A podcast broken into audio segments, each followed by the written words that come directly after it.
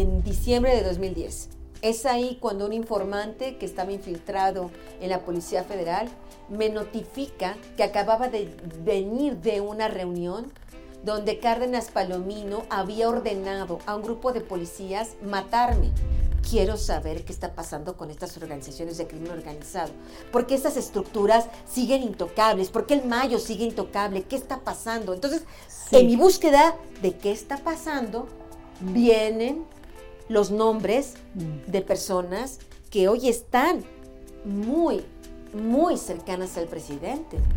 Mi hermano fue al vehículo, el vehículo estaba en perfectas condiciones, eh, mi hermano tenía una copia de la llave y cuando abre la cajuela ve los zapatos de mi papá. Mm. Es ahí cuando dejé de buscarlo en los hospitales y entendí que tenemos que buscarlo en amor.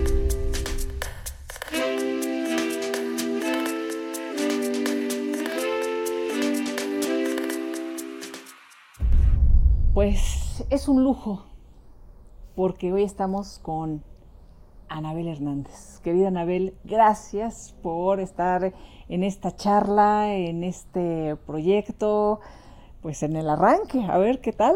Querida Lisa, muchas gracias por la, por la Sí. invitación.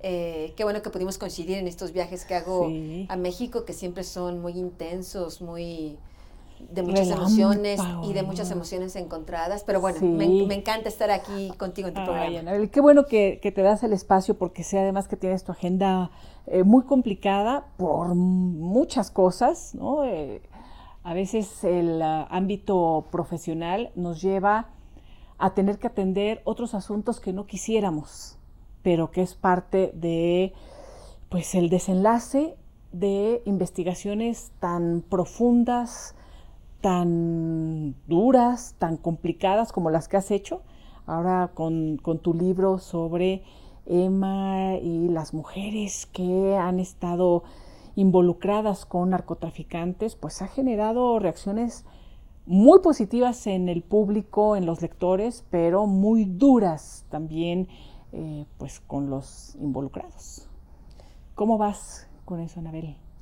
Pues bueno, Lisa, realmente eh, es, un, es un libro que nace de una profunda investigación periodística, que es una nueva faceta de mis investigaciones periodísticas sobre crimen organizado y cómo, aunque hay voces eh, políticas incluso que pretenden hacer pasar como que este tema del crimen organizado ha pasado a segundo o tercer plano de importancia, la realidad es que la historia cotidiana de los mexicanos está marcada por ese crimen organizado, que es, el- que es el que pone en la agenda todos los días, Mm. matando, secuestrando, balaceras, ahora en la Ciudad de México, masacres, disparatorias, este, acribillamientos en plena, estamos hablando de una situación muy, muy, muy complicada y se va a complicar, complicar todavía más en la Ciudad de Mm. México. Yo lo había eh, eh, comentado sí, sí, sí. eh, eh, a fines del año pasado porque hay un montón de intereses que están en ebullición y, y bueno, esta, esta investigación periodística de Emma y las otras señoras del narco es el producto de eso, de una, Mm. de una larga investigación periodística, de una larga reflexión. Yo sabía que tocando este tema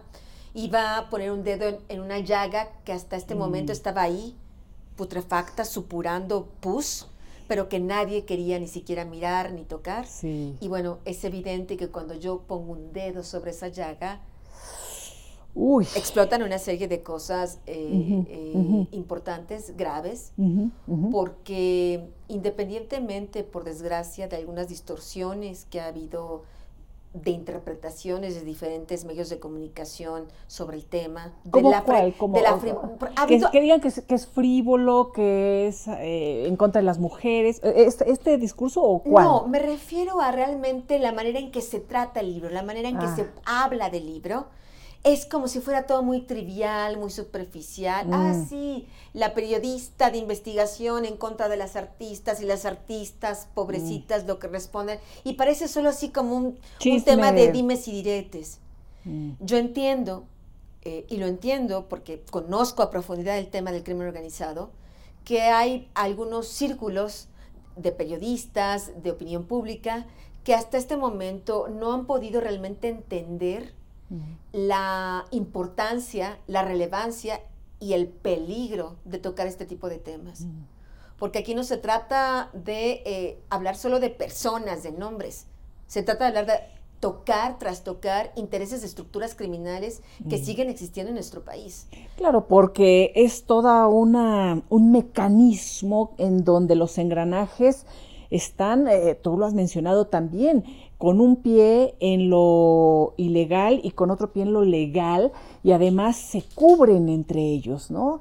Eh, bueno, aquí mencionas a muchas mujeres que han estado en la vida artística, por supuesto en los grandes medios, ¿no? Eh, una de ellas, pues una figura muy importante para este, Televisa, eh, en fin, entonces empiezan a, pues por lo pronto amenazar, no sé si lo cumplieron, de que te iban a demandar y que iba a haber demandas para la editorial y hacia tu persona.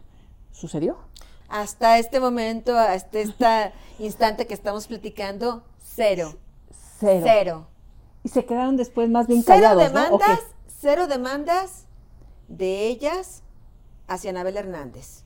Mm, Algunas demandas e investigaciones abiertas de autoridades hacia ellas. Pero bueno, eso ya Ah. no entra en mi función.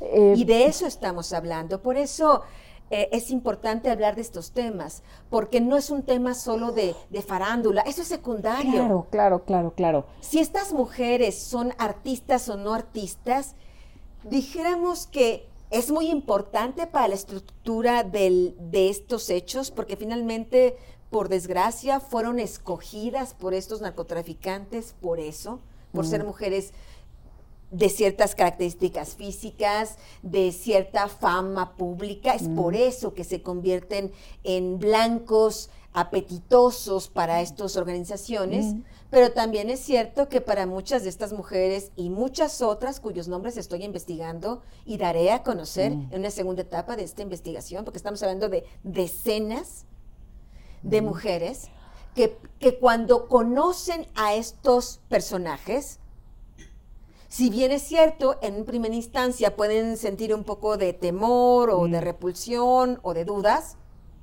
al final, para muchas de ellas, ha significado ganarse la lotería. Mm. Económicamente hablando, Sí. aún con dinero sangriento. Eh, lo has mencionado así, que se vuelven eh, víctimas y victimarias, porque eh, son alimento para estos personajes, ¿no? Eh, para, eh, e incluso compiten, ¿no? Es una competencia entre ellos a ver, a ver quién tiene a la mujer eh, más famosa del momento, la más cotizada, ¿no? En estos términos. Pero ahora sé, Elisa, que también ellas compiten entre ellas Ah. para estar allá adentro. Porque, como te repito, se sacan la lotería.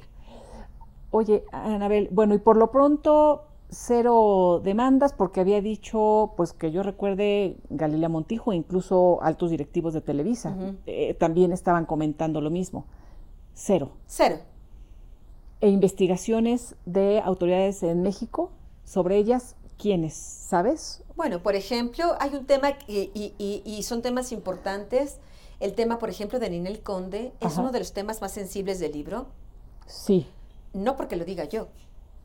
Diría yo, honestamente, ni siquiera es una investigación mía. Cualquiera que pueda leer el libro podrá darse cuenta de toda la documentación que hay detrás, por ejemplo, del capítulo de Ninel Conde. Sí. La el señalamiento de la presunta involucramiento, del lavado de dinero de la señora Mm. Ninel Conde con Arturo Beltrán Leiva, Mm. no es un tema que diga Anabel Hernández. Es un tema de una investigación abierta por la PGR desde el sexenio de Enrique Peña Nieto. Ahí viene el nombre del expediente, Mm. viene el número del expediente, vienen las fechas de cuando esta investigación fue abierta y viene toda la información que está en esa carpeta informativa, que yo lo digo en el libro, esta información viene de ahí, que después, por supuesto, los personajes o los medios de comunicación quieran poner todas esas evidencias a un lado y decir, son dimes y diretes. No, no, no. Ah. Eso tendrían que decirlo. Si son dimes y diretes, no tendrían que decirse a Anabel Hernández. Tienen que decírselo a la Fiscalía General de la República que aún hoy sigue investigando, independientemente de las investigaciones que eh, se puedan abrir en, tendrían, Estado- Estados. Unidos, porque Ah. muchos de estos Ah. a- muchas de estos personajes, sea como ac- actrices, Sí. actores o de los otros personajes que yo maneja, que yo mencioné en el libro de mujeres, también tienen intereses en Estados Ujú. Unidos y evidentemente, pues ahí sabemos que los temas de lavado de dinero Ahí se lo Son toman. muy Bueno, graves. ahí suceden cosas, Sí. Anabel. Ahí sí suceden porque Sí. nos hemos enterado de todas estas investigaciones de eh, gobernadores, es- exsecretarios, Que aquí no pasa nada, allá, allá pasan allá, cosas. allá. De, El eh, propio caso de García Luna. Aquí estuvo impune durante años, yo estuve denunciando. Es un poco como eso, ¿sabes? Mm. Cuando yo toqué el tema de García Luna, también era poner un, un dedo en una llaga que estaba ahí putrefacta y que nadie quería tocar Pero porque era peligroso. Pero estaba en pleno poder García Luna. En, en, eh, venía de, de transeccional, de ese poder transeccional que, que se va afianzando, Hoy Anabel. muchas de estas mujeres, haciendo cierto símil, piensan que están en esa misma posición de Mm. poder. de que no pasa nada. de poder, de como Ah. estoy en grandes corporaciones de televisión o como estoy con mis millones, otras mujeres de, que, que menciono en el libro, que están tranquilamente, piensan, no pasa nada, soy poderosa, no pasa nada, Mm. como García Luna pensaba, era poderoso y estaba seguro que no pasaría nada. Y al final las cosas pasan. Las cosas pasan porque Anabel Hernández las crea no, las cosas pasan porque son realidad. Yo, y creo que es un- una de las cosas que la gente no entiende muy bien del periodismo de investigación, Mm. es que nosotros no hacemos la escena para que las personas cometan crímenes. Las personas toman sus decisiones y los periodistas nos toca narrar esas decisiones, Sí. sobre todo cuando es información de interés público que impacta a la sociedad. Este tema de Emma y las otras señoras del narco, no estamos hablando únicamente de, eh, de, de comentarios o de historias intrafamiliares, personales, íntimas. No es eso.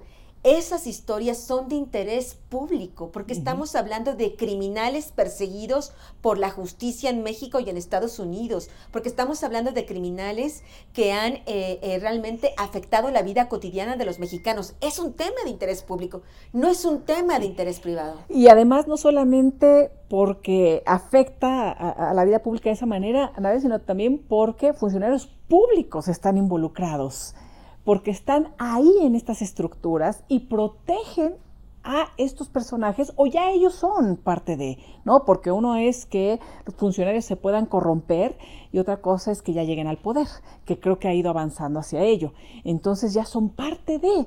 Eh, develar todo esto, Anabel, mm, eh, me imagino que, bueno, no, no me imagino, sé que, que ha tenido consecuencias muy importantes en tu vida y has tenido que salir del país. ¿Cuándo es el momento en el que tienes que dejar México por las amenazas? Con este tema de García Luna, cuando haces público, en aquel mayo me parece, en donde eh, indicas que estabas amenazada de muerte por García Luna y sus eh, los personajes que trabajan para él. Hoy varios de ellos en la cárcel, como Luis Cárdenas Palomino, Facundo Rosas Rosas, ¿no?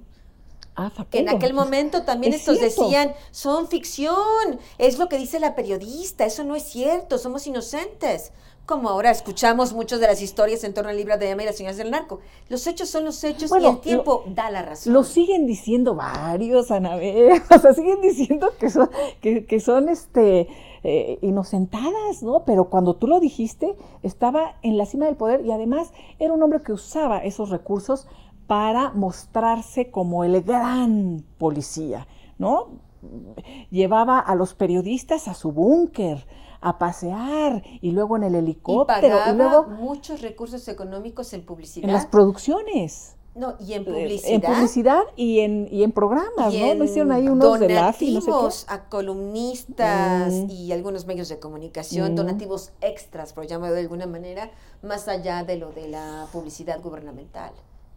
Yo me tuve que ir en, por primera vez eh, en 2014, Mm. después de que un grupo de 11 hombres armados irrumpió en mi Entraron. casa. entraron.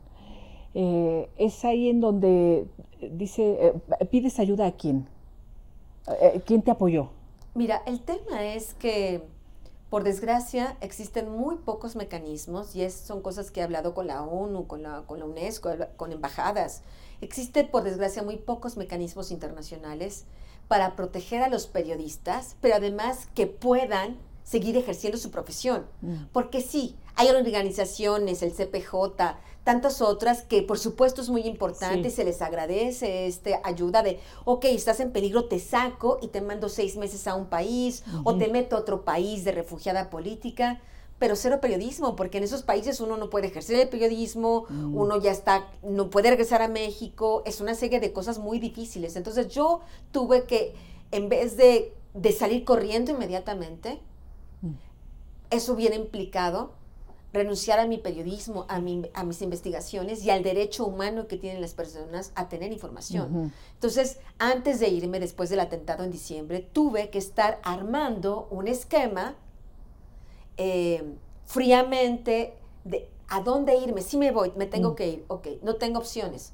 Vivía yo en un estrés terrible no dormía. Realmente, realmente han sido unas cosas que yo generalmente no hablo y, incluso, incluso en este momento me cuesta trabajo hablar de eso, porque son cosas que los periodistas privadamente vivimos cuando, cuando cerramos la puerta de nuestras casas. Lo, el infierno que se vive. Yo puedo entender perfectamente estos compañeros, estos cuatro compañeros que han asesinado en lo que va del año, eh, mientras hacemos esta entrevista en el 2022, ¿no? Y puede entender su terror, puede entender su soledad, puede entender la zozobra con la que han de haber dormido los últimos días o los últimos años de sus vidas después de que fueron amenazados. Entonces... Tú llegabas a tu casa, bueno, ¿cómo fue el atentado y qué hacías después de eso? ¿Cómo llegabas? Bueno, yo... Eh, yo publico, yo publico, el libro de eh, Los Señores del Narco en, en diciembre de 2010. Es ahí cuando un informante que estaba infiltrado en la Policía Federal me notifica que acababa de venir de una reunión donde Cárdenas Palomino había ordenado a un grupo de policías matarme, asesinarme. Había un complot ya para ejecutarme, que simulando un accidente, que simulando un robo. Y claro, como la criminalidad en nuestro país, como la criminalidad en nuestro país es rampante, pues cualquiera puede fingir, cualquiera cualquier accidente y, con la, y disfrazar el atentado de un accidente, ¿no? Entonces, eh, gracias a esto, pues pude proteger a, mi familia a tiempo. Si no, yo pienso, no estaría aquí.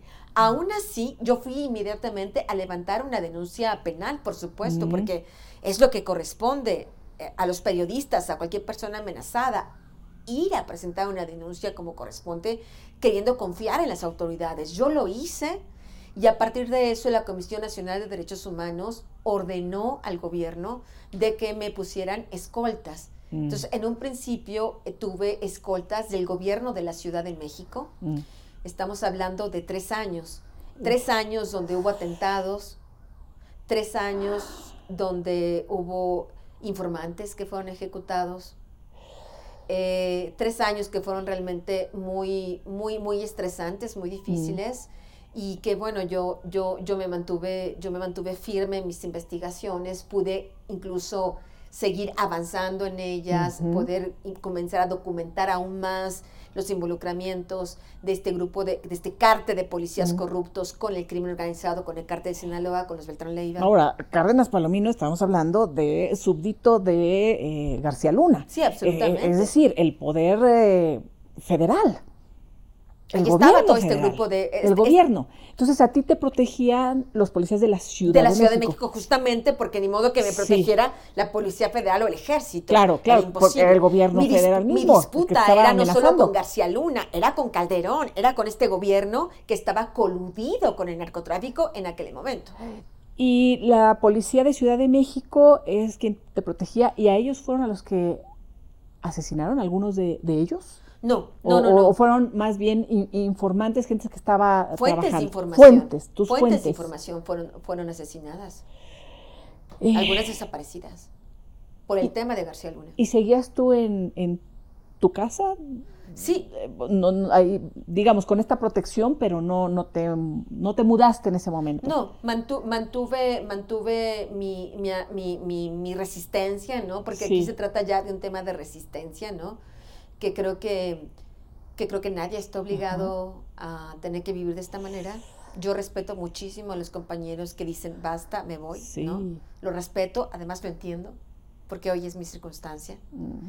Entiendo los que resisten y dicen no hasta, hasta el final, ¿no? Lo respeto muchísimo. En algún momento, antes de decidir, y ahorita nos vas a platicar de cuando sales, pero dijiste, no puedo más, ¿a quién acudías? ¿A tu familia? Todos los días, ¿A Elisa. quién? ¿A quién? O sea, O sea, imagínate, ¿a quién le hablabas y le decías, me estoy quebrando? imagínate tú despertarte todos los días, despertarte entre comillas porque ni siquiera has dormido, sino simplemente ves el alba, te vistes, llevas a tus hijos a la escuela, ¿no? Y tratas de continuar todos los días sabiendo que dejas a tus hijos a la escuela, pero tú no sabes si vas a regresar a recogerlo. ¿En la primaria estaban? ¿En la secundaria? No, no, bueno, es que Eran pequeños, eran, pequeños, era- era- era- sí. Uno muy chiquito. Uno era recién nacido, sí. Uf, Y entonces estamos hablando realmente de circunstancias realmente inhumanas. Y, y- y hablar de esto es simplemente dar un ejemplo de lo que realmente se vive, porque me parece que en este momento, donde desde la propia presidencia de la República se está hostigando a los periodistas, se les está denostando, se está diciendo que los periodistas son enemigos del presidente, evidentemente se está alentando instigando a la violencia contra los periodistas, no solo de las cuestiones, no, de- no solo en las esferas políticas, en las esferas criminales, si el propio presidente de la República, Andrés Manuel López Obrador, ha convertido a los periodistas en un tiro al blanco, ¿no? sí. Dispárenles, échenles, ¿no? No importa, esto, esta gente no importa, ¿no? Ujú. Entonces, eh, esto ha, ha- ha generado realmente problemas, problemas muy graves. Bueno, yo puedo entender lo que significa vivir bajo estas circunstancias Mm. y, y bueno, en ese momento lo que, lo que yo tuve, lo único que realmente me salvó la vida, dijéramos, es, y la cordura, por supuesto, y tratar de encontrar serenidad, por, por supuesto, fue mi familia, mis hijos, fue mi convicción, de hacer periodismo, porque se necesita realmente tener una muy, muy profunda convicción de que lo que uno está haciendo es lo correcto para llegar a este nivel de sacrificio. No, no somos víctimas, no somos No, seres, no, no, no. pi- no pienso hacerlo, no pienso que se piense eso, pero sí quisiera comunicar que esto es realmente una pasión, no por, no por tener una fama, que es- todo es tan efímero, todo, todo es tan Sí, volátil. Sí, sí. Pero realmente lo que no es efímero, lo que queda es esta información que la gente puede tener acceso y tomar sus propias Mm. decisiones de manera libre, sin manipulaciones. Sin manipulaciones, en aquel momento recordarás Uf. que Calderón decía su guerra contra el narcotráfico. ¿Cuál guerra? La gente estaba engañada, no había guerra, estaban coludidos con un cártel. ¿no? Pero nadie, muy pocos te creían, Anabel. ¿no? Eso también es parte, creo yo, de, de- de esta pasión y de este esfuerzo por decir, no nos vamos a callar, porque yo estoy viendo que esto existe, por más que la versión oficial que se expande con todo el poder que tiene el presidencialismo en México, hoy como ayer, decir, pues yo voy a, no, no, no me puedo callar esto, ¿no? No me puedo callar porque yo lo estoy viendo. Ahora, qué frustración luchar contra eso en donde la mayoría con esa fuerza, con ese poder, va a hacer todo el esfuerzo para decir, está mintiendo. Y además se van a ir en contra del mensajero para acabar con el mensaje, como decimos, ¿no? Y, y vamos a acabar con la reputación de Anabel para que todo lo que diga se vaya a la basura. ¿Cómo lo viviste eso? ¿Quién te creía? Mira, ¿Quién te creía en esa época? Yo creo que en ese momento, cuando uno sabe perfectamente que lo que está publicando es absolutamente cierto, Mm. como, como hoy el tema de las de Emma y las otras señoras del narco, ese tema del intento de desprestigio, ese tema de las campañas negras, ese tema de las campañas de basura, yo las dejo a un lado. No me contamino. Créeme que no me contamino. No me Mm. afecta. Eso, eso no es lo que me afecta. Mm. Porque cuando uno sabe en su conciencia, cuando me miro al espejo y digo, yo estoy haciendo lo correcto, tú estás haciendo lo correcto, estoy tranquila. Y eso me da la fortaleza.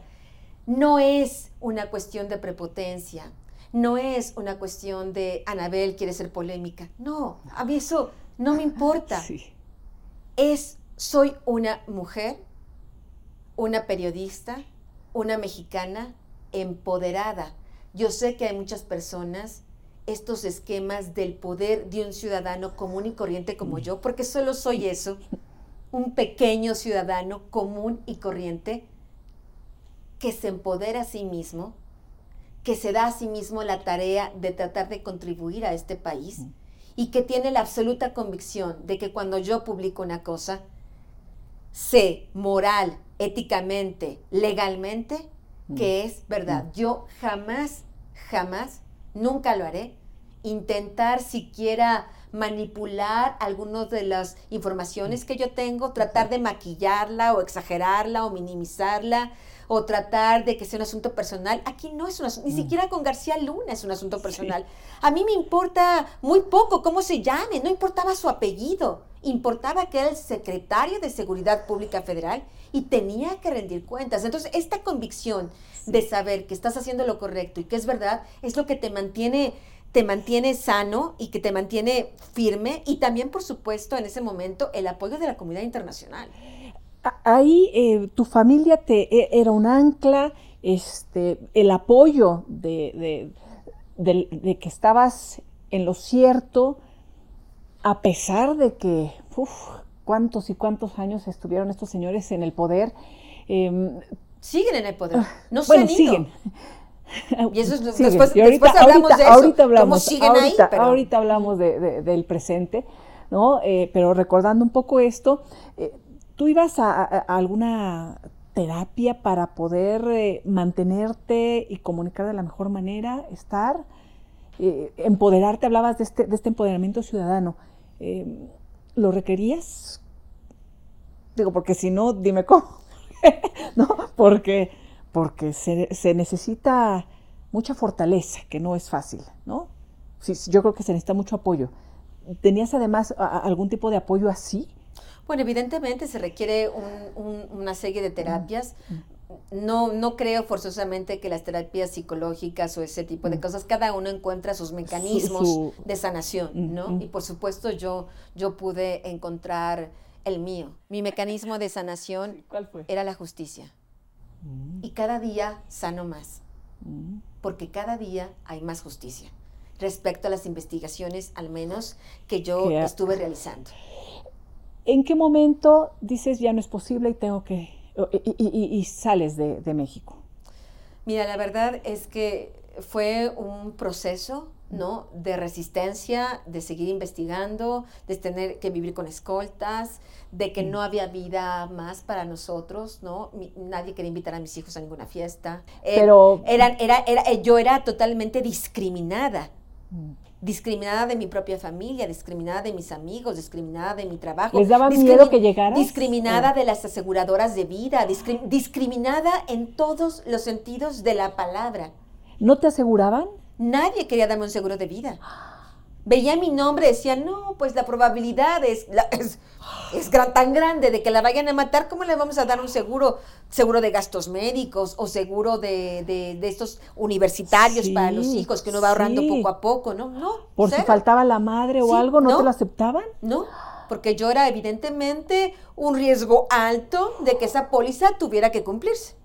¿Tu familia porque, ¿Cómo te discriminaba? O, Yo lo entiendo humanamente. ¿Qué, eh, eh, pasaba? estos son procesos realmente muy desgastantes y, son cosas que te van matando en vida. Mm. Y me parece que es parte de lo que también la gente... Y se entiende, entiendo, porque creo que también los periodistas a veces no comunicamos estas mm. cosas. Creo que son cosas que, que son tan traumáticas, que duelen tanto, que uno prefiere como como ocultarlas, ¿no? ¿Sabes qué? También hay como cierta vergüenza. Yo sé, yo lo platico con los compañeros amenazados, es como cierta vergüenza de algo hice mal, algo no hice bien, que me están amenazando, que me quieren matar. Y después uno dice, no, esto, esto es lo correcto, esto es lo que yo tengo que hacer, tengo que pagar un precio, pues lo pagamos. Pero esto tiene que hacer esa gente, Elisa, estaba secuestrando, violando, traficando drogas, manipulando la verdad. No era posible. Era una lucha de, David contra Goliat. Y, pero aún así, y no es una lucha de Anabel Hernández, es una lucha de decenas de periodistas que todos los días hacemos esto en México y en el mundo. Porque el buen periodismo es capaz de cambiar las historias, está probado. Y yo creo en ese poder del periodismo y creo en el poder individual de uno comprometerse con una causa digna y verdadera. Entonces, eh, mi familia realmente estaba desquebrajada y lo entiendo por supuesto había su apoyo y su amor, pero, tenían miedo. pero también tenían miedo. O sea, mi familia, por este asunto, llegó un momento que ellos sufrieron un atentado y llegaron a un café y los apuntaron a todos ellos con un arma en la cabeza, incluyendo a una sobrinita que no tenía ni cinco años. No dispararon, era evidente que no se robaron nada, era mm. un mensaje a mi persona. Y sí, por supuesto que muchas veces mi familia me dijo, basta, para, y otras partes sigue, ¿no? Y entonces siempre ha sido una, una, una, pues una estrella floje con estas, con este derecho humano que también tiene mi familia a decir, no queremos ser no queremos ser parte de esto, y yo lo entiendo perfectamente. Oye, Anabel, y bueno, además, eh, tu familia, ustedes habían vivido un momento dolorosísimo con, con el tema de tu padre. A él lo, lo secuestraron que era año 2000. Sí, diciembre de 2000. Eh, era pequeño empresario, ¿qué pasó ahí? Eh, ¿Pedían algún rescate? Eh, sí, mi padre era ingeniero, tenía su propio negocio, su despacho de consultoría en informática y, y bueno, fue secuestrado en aquella terrible época de los últimos años de Ernesto Cedillo. Recordarás que muchas bandas de, secuestradores proliferaron, que mutilaban a las víctimas, el mocha orejas, mm. tantos otros de cosas infames realmente.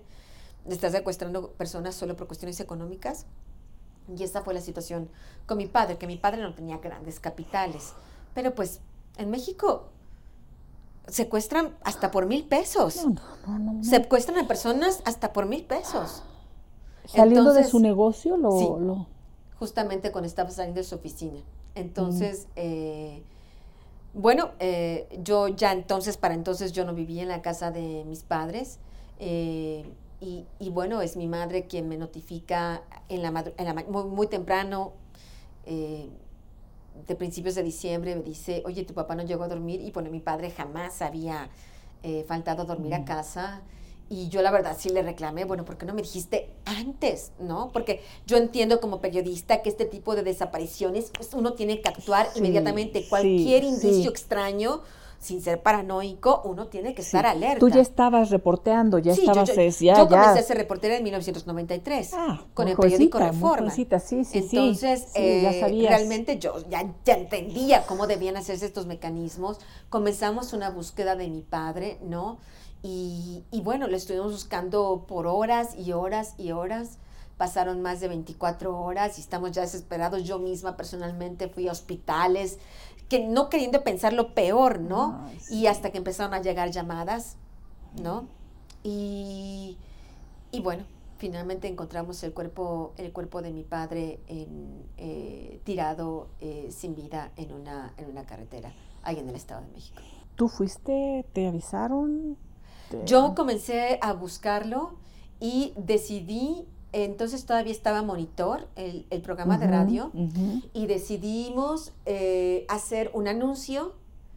Eh, no notificando de una, persona desaparecida porque pensamos que a lo mejor todavía estaba en vida, pero lo que sí pedimos es cualquier persona, estamos buscando un vehículo. Mm. Cualquier persona que dé información sobre el vehículo, por favor de comunicarse a ese teléfono, ¿no? Y finalmente, gracias a eso, una persona, eh, que no sabemos su nombre, pero siempre estaremos mm. agradecidos, pudo decirnos dónde estaba justamente ese vehículo estacionado mm. ahí tirado en una calle, ¿no?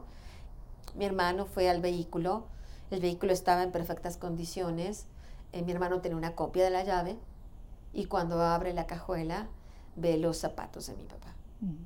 Es ahí cuando dejé de buscarlo en los hospitales y entendí que teníamos que buscarlo en la morgue. ¿Se supo algo de los secuestradores, de las bandas? Nosotros, por supuesto, inmediatamente eh, hicimos una denuncia. Eh, fuimos recibidos, incluso eh, como el cuerpo apareció en el Estado de México, era de jurisdicción del Estado de México la investigación. Fuimos, hablamos incluso con un alto funcionario ahí de la Procuraduría de Justicia del Estado de México y en Toluca. Se nos prometió que iba a haber este, ¿cómo se llama? Justicia, que se iba a investigar y eso. Nos mandaron supuestamente al mejor equipo de elite de investigadores del Estado de México sobre estos temas. Y pues lo que primero que hicieron es extorsionar a mi familia, decirle, ustedes quieren que investiguemos, necesitamos tanto. ¿Cómo? ¿Cómo puedes comprar la justicia? Estaba, mi, o sea, todavía estábamos en el velorio de mi padre con estas personas, es policías que tenían la obligación de investigar, de servir a la ciudadanía, nos estaban extorsionando. Eh, es una, eh, eh, o sea, uno pasa por muchas pruebas, Elisa, y es ahí cuando uno se va probando quién es quién, ¿sabes? Porque es justamente en esos momentos tan difíciles que uno es ético o no es ético, eres o no eres, o estás jugando a ser. Y en realidad no puedes mantenerte firme en una línea. Por supuesto que queríamos saber quién, quién, quién había matado a mi padre. Yo hubiera dado cualquier cosa por ello, pero no iba a meterme en la corrupción.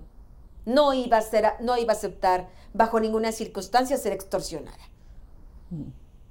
Y hoy pago el precio de eso, de no haber aceptado entrar en la corrupción, porque no sabemos realmente lo que pasó por mi padre, con mi padre, quién, quién lo hizo.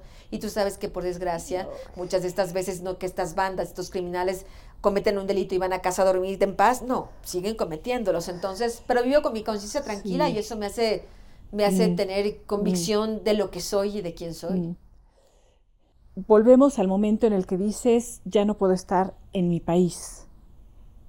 Quiero seguir ejerciendo el periodismo, ¿Cómo logras hacer esta transición de poder pedir ayuda, salvaguardar eh, tu integridad y tu vida ¿no? en estas circunstancias tan complicadas? Em, ¿En qué momento, cómo lo decides, a quién le hablas, a quién acudes? Bueno, antes de responderte, yo, yo sí quisiera ser como muy responsable porque yo he tomado una serie de decisiones que, que son mis decisiones por mi propia historia de vida. Yo hace muy poco tiempo, hace como un par de semanas, me invitaron a una muy prestigiada universidad en Chile mm. a, dar un, toda una conferencia sobre un seminario sobre periodismo de investigación en crimen organizado. Y había estudiantes, y había periodistas jóvenes, y había ya periodistas más maduros ahí en Chile, porque en Chile todo el fenómeno del crimen organizado, de la presencia del cártel de Sinaloa está creciendo exponencialmente. Entonces ellos querían saber, ¿y cómo lo hacemos? ¿Cómo abordamos estos temas? ¿no? Entonces cuando, cuando ellos querían como una historia muy honesta de por qué, por qué yo había resistido, ¿no? Mm. ¿Por qué me aguanté hasta el final? ¿Por qué continúo haciéndolo? Y, y, yo sí creo que para entender este tipo de, de, narrativas, esto que te estoy contando, la gente tiene que entender que uno es el resultado de su propia historia y que cada uno toma sus decisiones y que es justo que cada quien tome sus decisiones siempre y cuando sea en el marco de la legalidad y sin afectar a terceros, ¿no? Yo resistí porque esta es mi manera de ser. Porque esta es la manera que me educó mi padre. Porque esto es lo que yo soy como ser humano. Y no hay manera de que yo me vaya a rendir, pero es una decisión. No quiere decir que todos los periodistas tengan que ser así, no tiene que decir, no tiene, no, no significa que hacer periodismo que valga la pena solo es esto, no. Ojalá nadie tuviera que vivir y pasar por todo lo que yo he pasado. Pero si yo he resistido y continúo haciéndolo, es por una historia personal, ¿no? De una formación de lo que yo soy como ser humano, mm. mucho más allá de lo que soy como periodista, ¿no? Mucha gente ve a la periodista, esta periodista es un ser humano. Ya la gente se le olvida. Sí y tal vez me piden demasiado y yo a veces tal vez no pueda dar todo ese demasiado. Yo doy lo que doy y lo daré hasta cuando quiera. Yo resistí hasta cuando pude resistir. Dejaron, mataron a, te digo que encañonaron a mi familia, mataron a informantes ahí en, en plena vía pública, algunos los desaparecieron. Eh, dejaron animales decapitados a la puerta de mi casa. Aún cuando terminó el sexenio de Calderón, con el sexenio de Enrique Peña Nieto, como muchos de estos policías del cártel de Genaro García Luna continuaban en el gobierno de Enrique Peña Nieto, yo los identifiqué y empecé a publicar reportajes. Y comenzaron mm. a amenazarme con esos animales decapitados en mi puerta y yo continué porque dije, no es posible que esta gente siga ahí, ¿no? Y eh, finalmente la gota que derramó el vaso no es una cosa que, que resguardara mi persona, ni siquiera la de mi familia.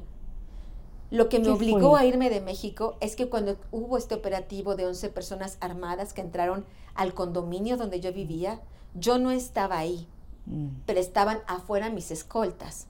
Entonces yo pienso que la presencia de mis escoltas resguardando mi domicilio es lo que pudo haber confundido a estas personas de que yo estaba ahí. Desmontan todo con una, una operación quirúrgica, ¿eh? Iban perfectamente, no rompieron, ni, no rompieron ningún candado, no rompieron ninguna ventana o una chapa. No hicieron, todo iban perfectamente, desmontaron las puertas enormes del condominio, con una facilidad en tres segundos. Desmontaron ventanas, no rompieron ni un vidrio. Las viviendas en este condominio no estaban numeradas, no sabían cuál era mi domicilio. Entran en la casa de un vecino y eh, para desmontar todas las cámaras de seguridad y que no quedara registro de lo que estaba pasando ahí, apuntaron a su pequeña hija de seis años con una pistola. Después entran a la casa de otros vecinos, entran y, amagan a la familia, les apuntan con la pistola y le preguntan por el número de casa, ¿dónde está el número de casa tal que era mi casa? Y ellos se resistieron todavía, díganos dónde está.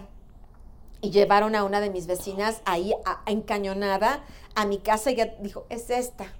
Y le dijo, véngase acá. Y ya temió lo peor. Dijo, no, yo no quiero meterme ahí. ¿Por qué me quiere meter ahí? Por favor, no me meta ahí. Por fortuna no la metieron. Por fortuna no le hicieron más nada más que esta amenaza terrible. Uno de mis vecinos diabético tuvo, tuvo un colapso terrible, ¿no? Estas personas entran, no me encuentran y se ve que destruyen la casa por dentro. Están las fotografías. Esto que estoy narrando está en un expediente judicial, me refiero a una, averiguación previa, ahí en la PGR y hay fotografías y hay testimonios, ya retratos hablados de esto, ¿no?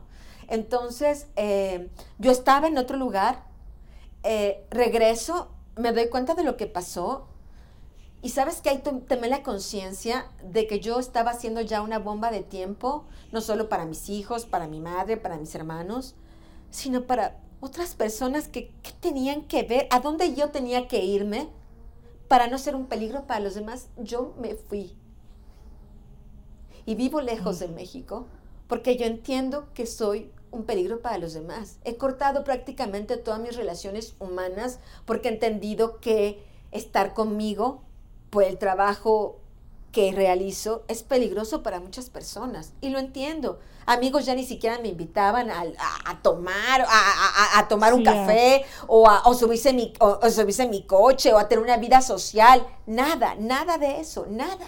Había nada, cero. Entonces, eh, entendí en ese momento que yo era un peligro para los demás, ¿no? Yo me acuerdo que en ese momento, eh, cuando yo regresé del lugar donde estaba, inmediatamente y vi lo que pasó, mi madre me pidió, por favor, no te quedes ahí, por favor, no te quedes ahí, van a regresar. Van a, y por más escoltas que uno tenga, cuando alguien quiere, a uno de mis escoltas se lo llevaron y lo golpearon. No, fue realmente una cosa horrible. Sí, con todo y escoltas hicieron Sabemos lo que, hicieron. sí, tantos colegas Pero no estabas. bajo la, protección del mecanismo eh, los matan, ¿no? Por fortuna yo no estaba. ¿Cuándo fue eso exactamente? Fue en diciembre del 2013. Ah, diciembre del 2013. Diciembre del 2013. Comentabas que eh, tu carácter te ha permitido esto y, mencionaste a, tu padre. Em, él fue como una de las figuras más importantes o la figura más importante o tu madre? O sea, ¿por qué eh, tú tenías este carácter así desde, desde siempre? ¿Ocupabas como ese espacio con tus hermanos, en tu familia? Bueno, en mi familia realmente eh, yo soy la única periodista, nunca ha habido ningún periodista ni nada por el estilo. Creo que al final de cuentas no es el periodismo lo que me define. Ah. Creo que lo que me define es mi búsqueda por la justicia. Lo tengo mm. perfectamente claro, lo tengo identificado. Sé que ese es mi motor. Por lo de mi padre y por tantas otras cosas que he vivido en mi vida, ese es mi motor. Entonces, el periodismo. pensando ya en periodismo? Sí, sí, absolutamente. No, absolutamente. Yo quería ser una investigadora. O sea, ya lo tenías clarísimo. Absolutamente. En, en, la Universidad del Valle de México, ¿verdad? Sí. Eh, ibas, ibas hacia eso, hacia el periodismo. Lo tenía perfectamente claro, sí. ¿Y en la prepa, en dónde, en dónde estudiaste? También ahí en la Universidad del Valle de México. Ah, sí. Sí, sí. ¿Y ya estabas clarísima? de, de eso? ¿O, te apasionaba que la lectura, no, la historia? Yo, yo, como estaba convencida, como mi, mi, columna vertebral es la búsqueda de la justicia, yo en un principio quería ser abogada. Derecho, sí. Entonces, eso era lo que yo pensé, yo, yo voy a hacer esto y voy a defender a las personas y voy a defender a las víctimas y todo esto. Eh, después decido que mejor mi manera de hacer justicia podría ser el periodismo de investigación. Voy con mi padre y le digo que, quiero ser periodista de investigación y pues él estaba furioso, ¿no? Tú me preguntas mi relación con mi padre y yo creo que eso es, es parte de mi empoderamiento. Yo admiraba a mi padre, lo admiro.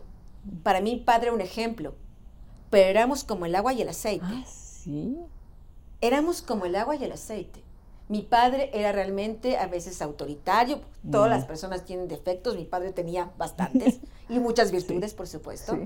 Pero la única que realmente lo encaraba y le decía, pues yo no estoy de acuerdo. ¿Eras tú? Y sí. Entonces, si yo desde pequeña era capaz de decirle a mi padre, que para mí, por supuesto, era mi figura, yo lo admiraba, lo admiraba, pero si yo no estaba de acuerdo con algo, no estaba de acuerdo, discúlpame. Y así uno tiene que ser, y así soy como periodista.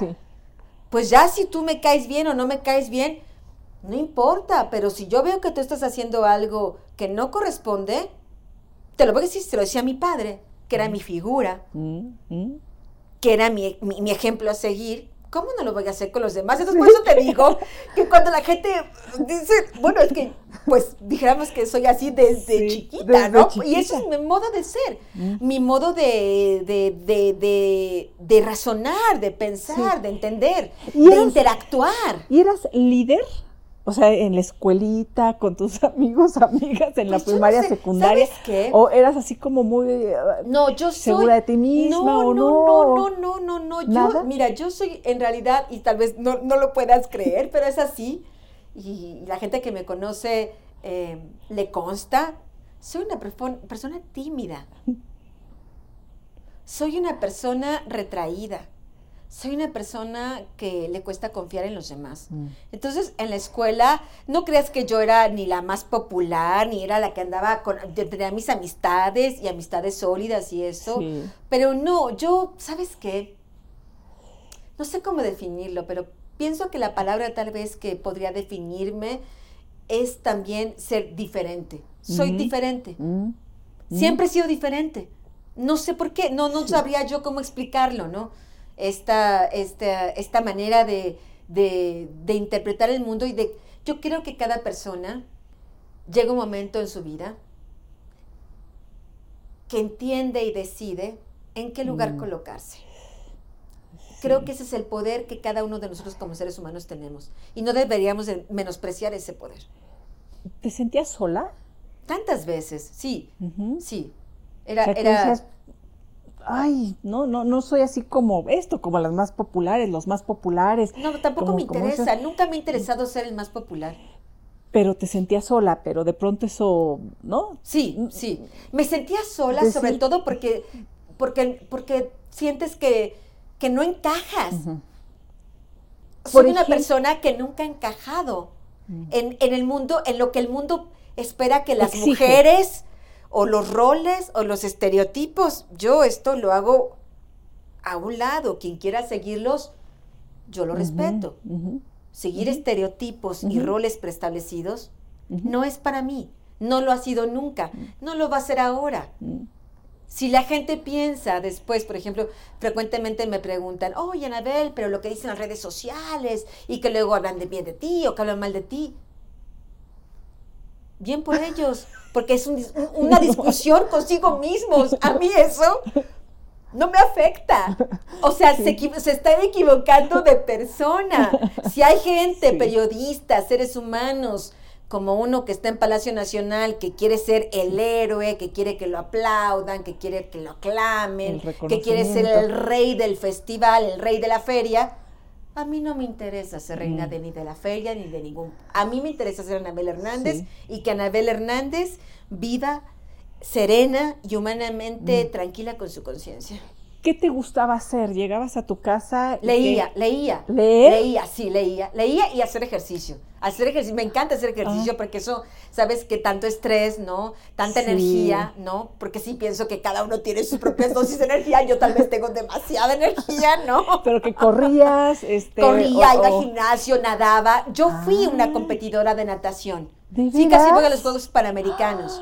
Y ahí fue cuando me di cuenta, era de, ¿Entrenabas? de, de nado libre de, Mm. de, de, de 100 metros, era muy veloz, no era de largo, sino era de, Sí, velocidad. Velocidad. ¿En dónde entrenabas? Ahí en un club, eh, Cuicacali, Ah. ahí en, se llama así, ahí en la zona azul en satélite. Vivías allá en satélite. Vivía por esa zona, sí. Sí, sí. Sí. Ah, mira. Entonces soy muy, competido, soy muy competitiva. Eso Soy sí. muy competitiva. Te gusta competir, te me gusta, ganar. y discúlpame, mientras, mientras platicamos, dijéramos que tengo algunas pequeñas victorias, pero las tengo. Algunas derrotas también, Sí, sin duda alguna. sí. sí. ¿Y, y qué leías? Ay, leía Salgari, leía Maquiavelo, Ah. leía un montón de cosas que ni siquiera debía haber leído, ¿sabes? Porque mi padre tenía una biblioteca así gigante y yo agarraba de lo que fuera, ¿eh? De lo que fuera, Ah. el primero que me... Yo creo que yo leí Maquiavelo cuando tenía 12 años. Tú me dirás, ¿tú entendías lo que decía el libro? Sí, quién sabe, pero ¡No! después ¡Claro! te van cayendo 20 y dices, ¡Eso! ah, caray, esto y esto. Porque esto". son cosas que quedan en la memoria. Sí. Es como, sí. una, como, es como un alimento que en este momento dices, Sí. bueno, pues no, ya me lo comí, no entiendo qué esta manzana va a hacer en mi cuerpo, pero ya me la comí. Sí. Y después, pues la manzana te genera nutrimentos, ¿no? Y es lo que me pasó. Yo leía de todo, de política, de, de Hegel, de Kant. de- Y tú has seguido estudiando y trabajando porque cuando sales en un momento fuera del país, ya en estos procesos bien dolorosos, sigues haciendo periodismo, sigues retomando cosas y eh, te sigues actualizando. ¿no? Bueno, no, mi, mi Oh. ida a Berkeley, a UC Berkeley, cuando justamente pasa este atentado en mi casa, Ah, Yo lo es que des- de los 43. Sí, Sí, yo lo que decido Sí, es sí. planifico. Lo sensato era haberme ido enseguida, pero yo Ah. no me iba a ir sin la posibilidad de poder seguir haciendo periodismo. Ah, Entonces yo dije, yo me voy a ir cuando yo quiera, no cuando estas personas Mm. quieran. mm. Entonces lo que hice es un plan, y ya que construí ese plan, UC Berkeley me da una beca para ir allá y poder seguir investigando. Ah. Harvard había tenido propuestas de gente que me decía, ¿por qué no vas a Harvard? Sí. la Fulbright, vas a otras universidades. Yo no quería, es bellísimo lo de Harvard, el Mm. plan es maravilloso, pero Harvard te pide estar ahí todo un año. Sí. No, no puedes tener movilidad. Sí. Y tienes ciertas inasistencias y te sacan del programa, lo cual es justo porque así es su programa. Yo no podía, una Anabel Hernández no podía entrar en ese Mm. programa porque yo lo que quería seguir es investigando y regresando a México. Sí.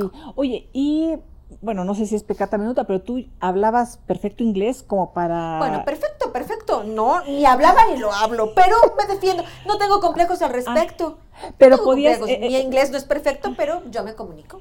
Y, y- y podías tener estas, estas becas, hacer cosas. Sí, sí, sí. Eso, eso es padrísimo, ¿no? Porque uno a veces piensa que tienes que saber perfecto un idioma para poder ir a- y tener estas posibilidades. No, y bueno, no, no. hay manera de, de irlo haciendo. Lo que tuve es un, un muy buen plan de investigación, que fue lo que Mm. ofrecía Berkeley, ¿no? A Ah, lo mejor yo no ah. soy ni la persona con, ni, te- ni, ni tengo doctorados, ni maestrías, ni nada, pero tengo lo mío. Aquí está la Tengo lo mío y esta era mi propuesta que les hice, que por cierto no era el caso de los 43. Yo lo que les había propuesto es investigar, investigar una serie de empresas del cártel de Sinaloa que estaban operando en Los Ángeles y Mm. que en ese momento se desconocía. Mm.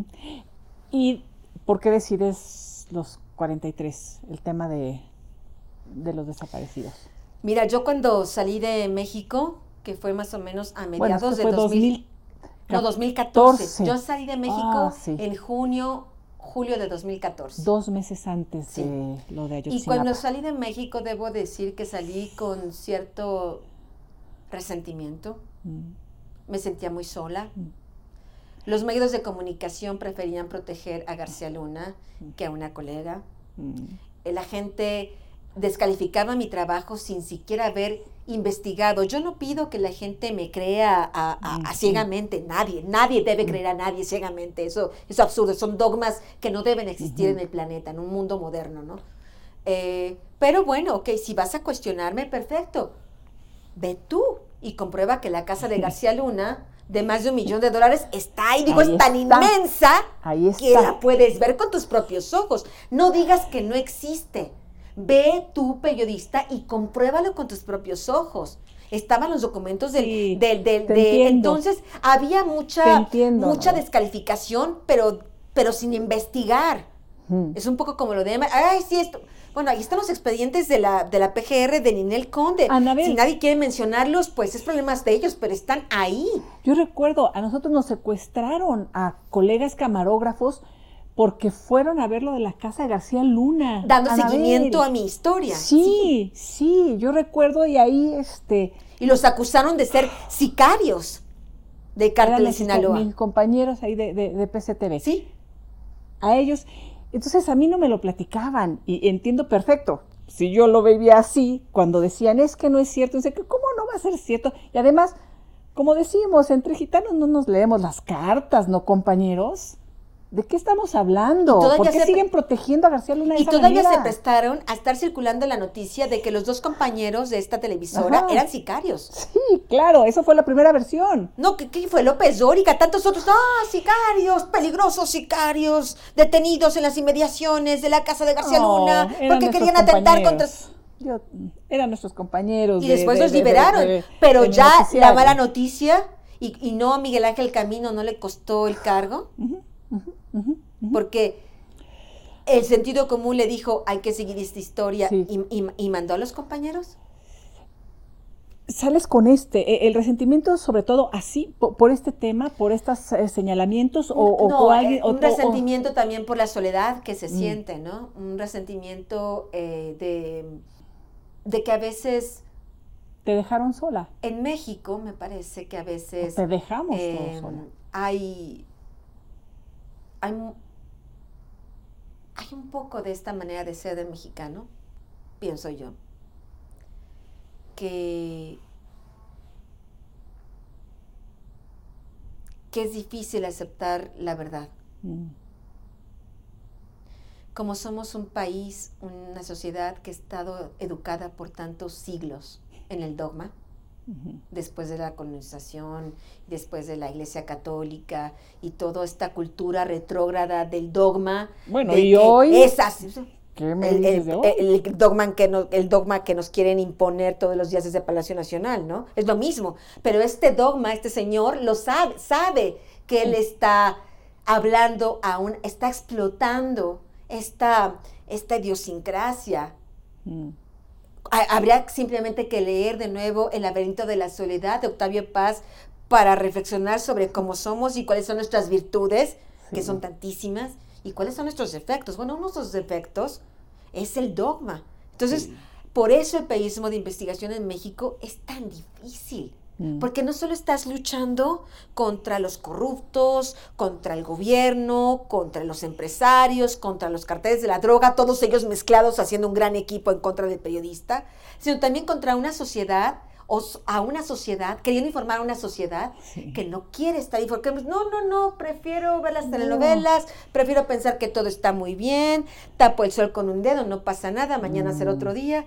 No, y me parece que, una, sociedad que está acostumbrada a, si lo dice el gobierno, debe ser verdad, ¿no? Entonces, iba yo un poco con ese sentimiento, ah, iba, iba intoxicada, y yo me prometí a mí misma que al menos en ese año que iba a durar la beca, no iba a regresar a México. Yo me lo prometí, mira, estaba, yo me lo prometí, no voy a regresar, no voy a, necesito desintoxicarme de este país, necesito vivir un poco para mí, para mis hijos, sanar, etcétera, etcétera. Y cuando pasó lo de los 43 estudiantes en septiembre, no pude darle espalda. No pude darles espalda. Y ya sé quién soy yo, no soy nadie, pero yo, este nadie, Anabel Hernández, decidió. tengo que ir Decidió no darles la espalda. Tengo que ir a y, y, haberles no dado la espalda significó, al final de cuentas, todo un cambio en la mm. investigación que quería imponernos el gobierno de Enrique Peña Nieto, porque fui la periodista que pudo probar documentalmente que toda aquella versión era falsa. Anabel, damas, quiero que, que, quienes nos están eh, viendo, escuchando en estos momentos, lo, lo, poco que es, esto es una parte de lo que has investigado. Hemos hablado de, de, una mínima eh, porción, porque eh, has estado en, investigando todos los gobiernos. Aquí que no se diga que hay un tema y que uno, a unos sí y a otros no. Es impresionante. Estás, estamos ahorita en el tema de, de, de Ayotzinapa con con Peña, pasamos por supuesto con el tema de Calderón, pero quiero decir a la audiencia que además tú tuviste el Premio Nacional de Periodismo con, con el Toalla Gate. Y fue la que investigó a los hijos de Marta Sagún. Y a los hijos Y fue la que demostró que Marta Sagún era una coyota, perdón por la expresión, estaba, perdón, estaba ejerciendo el coyotaje. Yo, yo, yo fui la periodista, la periodista que descubrió que Marta Sagún traficaba influencias en Los Pinos. Ahí, en la residencia que todos pagamos con nuestros impuestos, ahí en las cabañitas acogedoras, como ellas la llamaba, recibía empresarios, oiga señora, quiero un contrato, ay, pues quiero estos vestiditos, o quiero estas joyas, o quiero un coche de este color, o mi hijo, mi hijo Manuelito, Manuelito Briviesca, quiere un reloj de esta marca, de este color, con estos diamantes, y este, mm. le gustaba mucho, por ejemplo, pedir relojes Entonces yo escribí en, en Milenio, perdón, no, yo escribí en Reporte Índigo un reportaje que se llamó em, eh, Madame Bulgari. Así, le pusimos el artículo. no recordaba yo eso. ¿Te acuerdas de Madame Bulgari? La, coyota.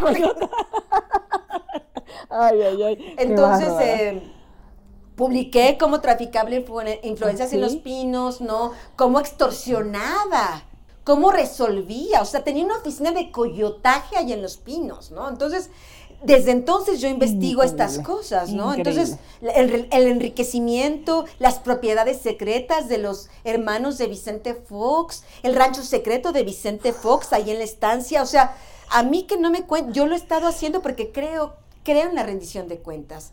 Y creo que cuando vive, vive México en un país presidencial donde... Mm la cultura de la corrupción y donde la política es piramidal y donde la cabeza de la pirámide es el presidente, es el presidente a quien tenemos que tener bajo vigilancia constante, no solo los periodistas, los ciudadanos. Así es. Es lo que es lo que exige la moder, eso es la verdadera democracia, eso es la verdadera modernidad. Anabel, y comentabas que siguen ahí muchos de estos personajes. ¿No? Porque uno dice, bueno, pues tarde o temprano llegará la justicia o se hará de alguna manera, yo, yo, yo ya no sé, o, llega muy tarde, ¿no? Eh, eh, estamos reviviendo ahorita algunos casos por el momento particular que estamos viviendo. Bueno, el tema Ayotzinapa, por supuesto, se, se, se, se atrajo de otra manera. Em, Ernestina Asensio, eh, tantos otros, pero nos estamos yendo muy atrás. No, entiendo, qué bueno que se aclaren. Lo de Ayotzinapa no es muy atrás, pero estoy pensando en, muchos otros temas de hace 20 años y que no terminan de resolverse. A ver, pidió en estos días eh, Lidia Cacho que se atrajera nuevamente su caso. La corte ahora dijo que no, le volvió a dar la espalda como se la dio en su momento cuando dijo que no eran violaciones graves. A pesar de que ya resolvió la Corte Interamericana, que piden ofrecen disculpas públicas como el Estado ahí y, en la realidad no pasa nada, eh, eh, jurídicamente no pasa nada, ¿no? Eh, y comentabas todavía, muchos siguen ahí. Y la clase política se va reciclando y ahí están. Es que nadie se ha ido, Elisa. No, no se ha O sea, simplemente ve la bancada. Pero, pero ve la bancada no somos iguales. Ve la bancada de los partidos políticos son los mismos nombres de siempre, solo que unos saltan de un lado a otro, ¿no? de un lado a otro, el trapecio me agarro aquí, yo ahora caigo acá y luego viene el otro trapecio y, me voy para allá. Claudia Pavlovich se va ya de eh, propuesta ya de, este eh, a, Barcelona, ¿no? donde estuvo, donde estuvo, ¿te acuerdas? El, propio Andrés Manuel López Obrador, ¿de dónde viene? Pues viene de ese viejo sistema. ¿Cómo podemos pedirle a alguien que pertenece que se crió, que su concepción política, aunque diga él que no, en los hechos es así, viene de ahí. ¿Cómo podemos pedirle que haga algo diferente? ¿no? Entonces me parece que es ahí donde tenemos... los amigos de Fox. Mm. ¿Quiénes serán los, los mecenas de Vamos México, Mm. la organización de Marta Sagún, que también era otra, otra parte del coyotaje que hacía. ¿Tú me apoyas con Vamos México? Tú, empresario, grande empresario, me das mi lanita y yo te doy contratos por acá, ¿no? Mm. Estos empresarios igual siguieron con Calderón, igual siguieron con Peña Nieto, y hoy los tenemos Igual, como sí. grandes asesores. Oye, o no, ahora ascendieron. Porque antes tenían que entrar por la puerta de atrás pues, a hacer el coyotaje con Martita ahí en la cabañita. Ahora no. Ahora ascendieron y son parte del petit comité de empresarios que asesoran al presidente. Ahora el presidente se los lleva en su avión a Washington. Y están los Vázquez Raña, y están los Salinas Pliego, y están este, las familias de Jan González. Y bueno, uno dice, discúlpame, ¿qué cambió? Sí. Empezando por ahí. Y luego nos vamos un poquito más abajo de los diputados y luego de los jefes policíacos y luego de quién es el procurador general de la República, quién es el titular de CFE, el señor Manuel Barlet, ¿de dónde viene? Manuel Barlet viene de ese sistema. O sea, alguien lo ha olvidado. Disculpen, a mí que me digan qué ha cambiado. Y si dijeras, bueno, es que Andrés Manuel López Obrador tiene tal capacidad de liderazgo que incluso es capaz que las personas del viejo sistema aprendan a bailar un nuevo tango? No, siguen bailando la misma pieza. No pueden aprender a bailar otra pieza, porque han bailado años esa. Mm. No por decreto presidencial van a comenzar a hacer otra cosa, incluyendo al propio presidente de la República. Estás realizando investigaciones, sigues con tus eh, libros y va a empezar a tocar tarde o temprano al gobierno actual. Eh, estás tomando algunas medidas de seguridad propias de, de esta, de este nuevo momento o no, o las mismas de siempre. Eh, estás descubriendo, investigando, descubriendo en la investigación cosas que pensabas que no podían suceder ahora.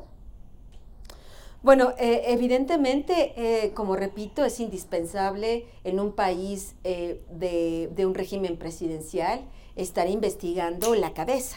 ¿No? La, la cabeza de esta pirámide. Es una cosa obligada, que no tiene que ver con ideologías ni, ni con concepciones, sino tiene que ver con, con un periodismo que he realizado durante los últimos ujú. 22 años, ¿no? Entonces, eh, estamos hablando de eso.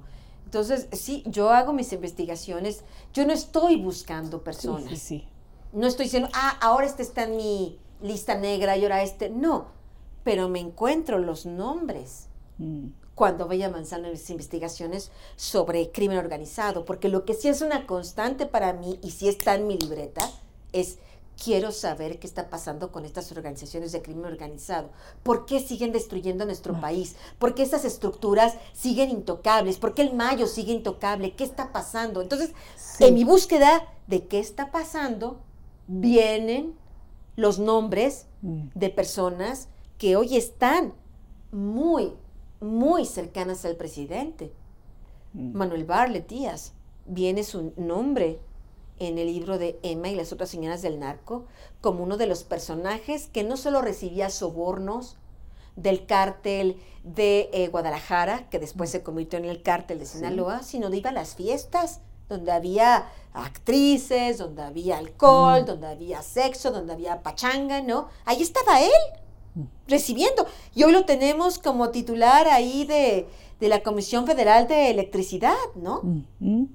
Después tenemos a personajes como eh, Félix Salgado Macedonio, que en el dos, cuando fue alcalde de, de Guerrero, ahí en, en la década del año 2000, eh, pues estaba ahí recibiendo sobornos, deshaciendo, desquebrajando eh, eh, la ciudad de- del puerto de Acapulco. Y comentabas incluso después cuando llega la, eh, en, en tu libro cómo la Barbie hace del puerto de Acapulco ahí su oficina. que en ¿no? realidad el, el- el jefe era Arturo Era y la Barbie Arturo era como que de le- el que le cuidaba exacto. el changarro, ¿no? Exacto, Por llamarlo de alguna manera, Exacto. Y, Anabel, y, todos estos personajes que están actualmente en el gobierno, ahorita hablamos de eso, pero nada más quiero hacer una reflexión contigo, que los has investigado tanto al crimen organizado, porque muchas veces se romantiza todo este tema de, los narcos, ¿no? Nada más que se den una, una vueltecita a tus libros, ¿no? Y en este último los narras perfecto, empezando por el Chapo, de cómo era parte de este grupo que era de los canchanchanes que estaban presentes en las torturas. ¿no? Un eh, torturador. un torturador. Y todos vienen, bueno, de Badiraguato, ¿no? A, Jalisco, eh, de, Sinaloa a Jalisco y de ahí a otro. Es decir, eh, ¿cómo podemos entender o excluir ahora un lugar que ha sido el epicentro, ¿no? de los cárteles como si no pasara nada, ¿no? A un exgobernador hoy también ya integrado al gobierno actual. ¿Cómo podemos separar eso? Es imposible de separarlo. Cualquiera que, que tenga un dedo de frente, un poco de sentido común, y mucho más cualquiera que viva en Sinaloa, sabe que la única manera de ser gobernador ahí es teniendo el beneplácito del Mayo Zambada, del cártel de Sinaloa. No se puede ser gobernador de Sinaloa porque es un estado que pertenece al cártel. El cártel decide quién va a mm. gobernar. Y, además ese, te lo dijeron. Ese, ese Tus fuentes te lo no, está, está, en el diario de Vicente Zambada Niebla, el mm. hijo del Mayo Zambada. Recordarás que yo publiqué en el 2019 el libro El Traidor y está ahí de su puño y letra. El 98% de los funcionarios públicos recibía dinero del país, recibía dinero de mi padre. Los gobernadores eran pues sus, sus empleados, sus secretarios, por llamarlo de alguna manera, ¿no? Quirino Ordaz era distinto, no era distinto. Era un administrador de el territorio de el Mayo Zambada. El Mayo Zambada era el propietario, el verdadero gobernador y los, cualquier otro son administradores en turno, porque además el Mayo Zambada siempre está ahí y los otros pueden entrar y salir. Él es el único poder hegemónico constante en la entidad. Los gobernadores duran seis años. El Mayo Zambada lleva 50 años siendo el rey de Sinaloa. Entonces de eso estamos hablando. ¿Quirino Ordaz es distinto? No es distinto. No pudo haber sido gobernador si no hubiera estado ahí. Quirino Ordaz, una persona que tiene una grande conexión sentimental, familiar con Salvador Cienfuegos. El, general, el general eh, ex secretario de, Defensa Nacional. Padrino, ¿quién le decía padrino a quién? No, no recuerdo, pero ahí con el tema de, Cienfuegos, o ya me estoy confundiendo, pero bueno, eh, tenían ahí eh, vínculos, ¿verdad? Pero, pero ya también dijo el gobierno actual, vía la Fiscalía General de la República de Gertz Manero, que no encontró nada en contra de de Cienfuegos y no solo eso, se armó toda una un proyecto de gobierno para eh, poder, poder, sacarlo de Estados Unidos, negociar con el fiscal Barr y con el gobierno de Trump para que se le juzgara aquí en México y se, eh, lo fueron a, sacar de Estados Unidos con, con esa consigna de que se investigaría Cienfuegos aquí. Y lo que encontró el fiscal Gertz Manero muy, muy veloz, muy rápido, es que no tenía nada Salvador Cienfuegos eh, de vínculos con el crimen organizado como lo estaban acusando en Estados Unidos. Dijéramos que en este caso, el señor Gertz Madero, tengo que confesarlo, tiene toda la razón. Él no encontró nada, porque no buscó nada, porque hizo cero investigaciones. Tú ves la carpeta, hizo cero investigaciones. Estaba exonerando a Cienfuegos sin siquiera todavía que la Secretaría de Hacienda les entregara un reporte de sus cuentas bancarias. Ya había exonerado a Cienfuegos, sin, sin que ni siquiera la unidad de inteligencia financiera que entonces dirigía Santiago Nieto le dijera si había operaciones dudosas en sus cuentas bancarias. Lo exoneró porque no encontró nada, porque no buscó, porque no quiso saber. Entonces estamos hablando de una situación realmente pues muy delicada. Bueno, más bien la hizo de su abogado entonces, el abogado defensor, junto con la Sedena, ¿no? Porque sí fueron abogados de la Sedena. Que le pagó el actual eh, secretario, porque además el gobierno Cienfuegos muy amigo del actual secretario de Defensa Nacional. Un secretario de la Defensa Nacional que hoy, como ningún otro secretario en los últimos 50 años, tiene poder. Anabel, yo recuerdo que eh, en la participación que tuviste con Julio, si fue con Julio Astillero, cuando hablaron de este tema, cuando todavía no sucedía nada con Cienfuegos de, de que lo habían atrapado en Estados Unidos y estaban viendo si, si venía para acá, te aventaste unas frases así como, como pitoniza. de decir, no va a pasar nada, lo van a traer, lo van a exonerar. ¿Qué nos dice esto? ¿Qué nos dice esto? Porque hoy el gobierno, en las mañaneras escuchamos al presidente decir, incluso señalando a García Luna ya como, como criminal, ¿no? Sin ser sentenciado, por eso lo digo, porque, bueno, nosotros sabemos que es un pillo, ¿no? Y es un delincuente, pero bueno, eh, eh, con este tema de que a veces eh, el presidente exonera, o, sentencia, sí. Él ha dicho pues que ahí estaba el narcotráfico metido, pero, pero con Cienfuegos no. ¿Qué nos dice esta situación? ¿Qué nos dice de México? ¿Qué nos dice del crimen organizado? ¿Qué está pasando? Es una de las preguntas que te hacías ahorita. ¿Qué pasa en nuestro país? ¿En qué se ha convertido México? Pues mire, el problema es que ese es el problema, que México no es que se ha convertido en nada distinto. Mm. Ese es nuestro no drama. No se ha transformado. No hay transformación. Ni de, ni, de primera ni de cuarta. No hay. Mm. El problema es eso. ¿En qué está transformado? Que no hay transformación. El problema es que sigue siendo lo mismo, claro, y como cualquier proceso de descomposición social, eh, jurídica, eh, política, va empeorando y empeorará mientras mm. realmente no haya un proceso, deja tú primero de transformación. Yo pienso que cualquier proceso democrático que pueda ocurrir en México de cambio, primero tiene que haber un freno mm. a la dinámica criminal en todos los sectores. Primero un freno y después del freno un plan. Y mm. después del plan, o un freno y un plan, y después poner en marcha el plan para la transformación. Pero tú no puedes componer un tren si el tren está sobre los rieles a toda velocidad. Está solo simulando, está solo mintiendo.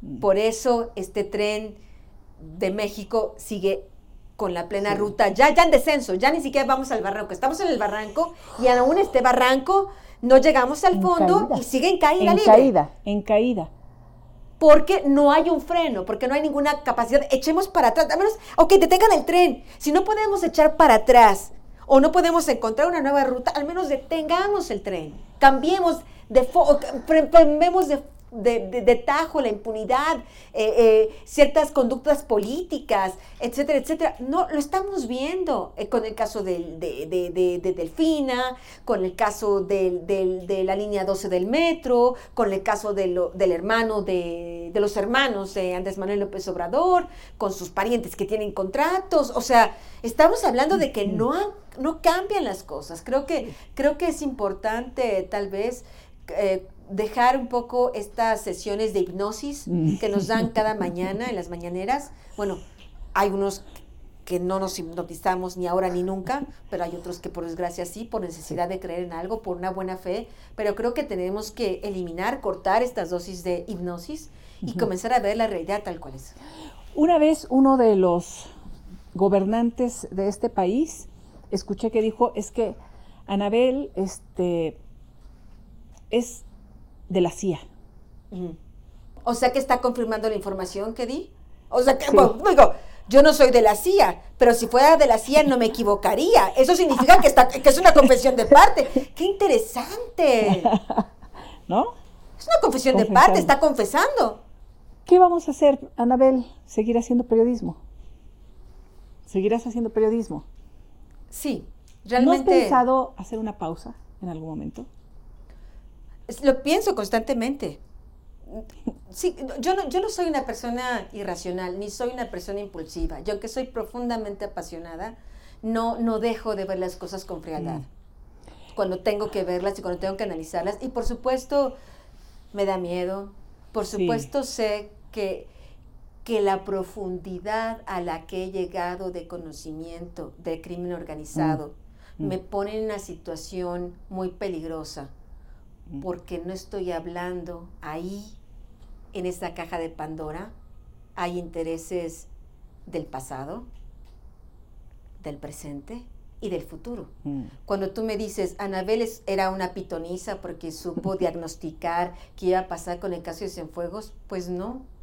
Tengo todo un termómetro dentro a través de mis investigaciones Sí. que me está el conocimiento de cómo funciona ese mundo, que hoy puedo decir, pasará esto, pasará otro, porque está ahí la información. Sí. Por ejemplo, eh, eh, eh, eh, está en el caso, por ejemplo, de esta debacle, y no debacle, de esta fractura en Morena. Yo a principios de este año, una de mis, principal, de mis primeras columnas fue el, el- el anuncio de que este año será un año de ruptura para Morena Mm. que el propio Mario Delgado no podía ya ni siquiera entrar a las oficinas de Morena, que había una pelea encarnizada por la presidencia de la República, porque Andrés Manuel López Obrador ya había elegido a Claudia Sheinbaum, no por ser mujer, sino Mm. porque era la más obediente de todos los prospectos. Mm.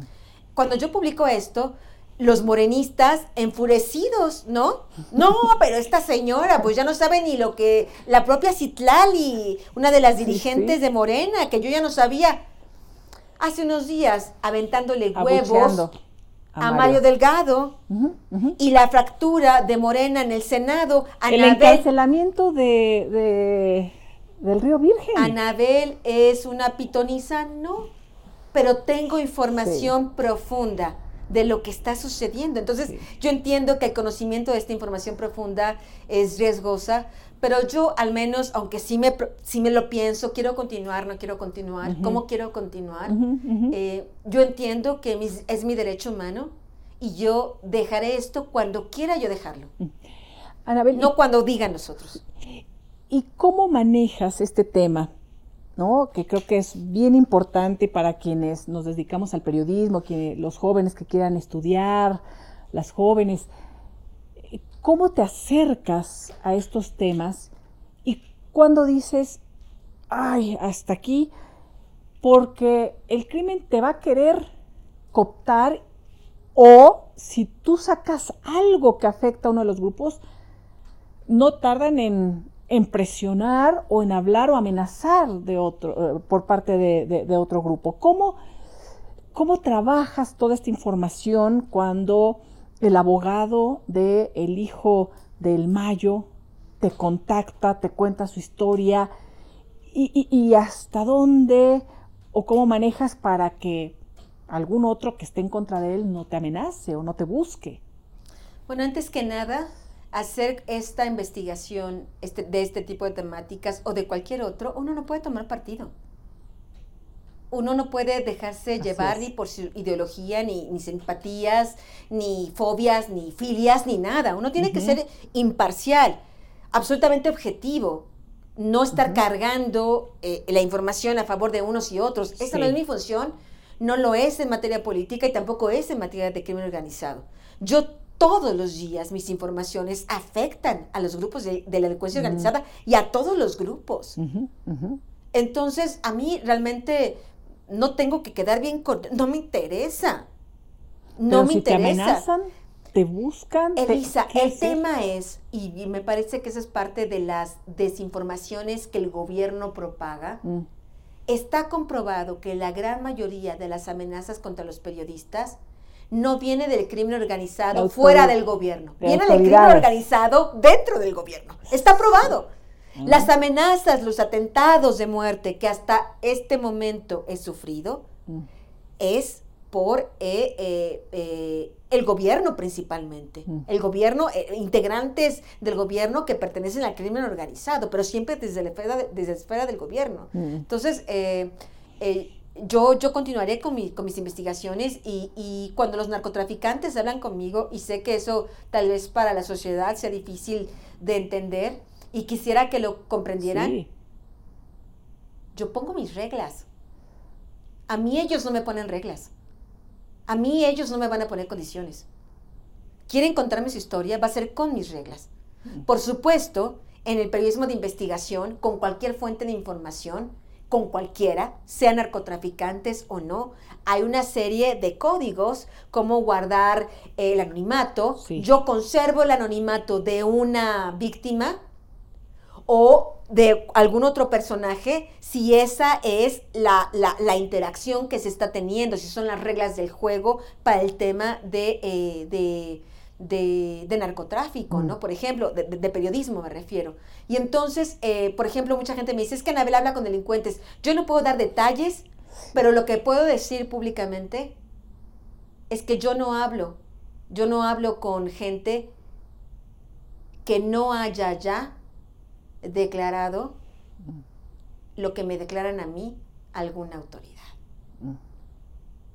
No lo hago. No lo hago. No lo hago. Hay una denuncia ahorita, eh, o quieren poner una denuncia, uno de los mencionados en el libro, en tu libro más reciente, no sé, este es Andrés García o alguno de ellos. ¿Se puede saber algo de eso, Anabel, o no? ¿Es público?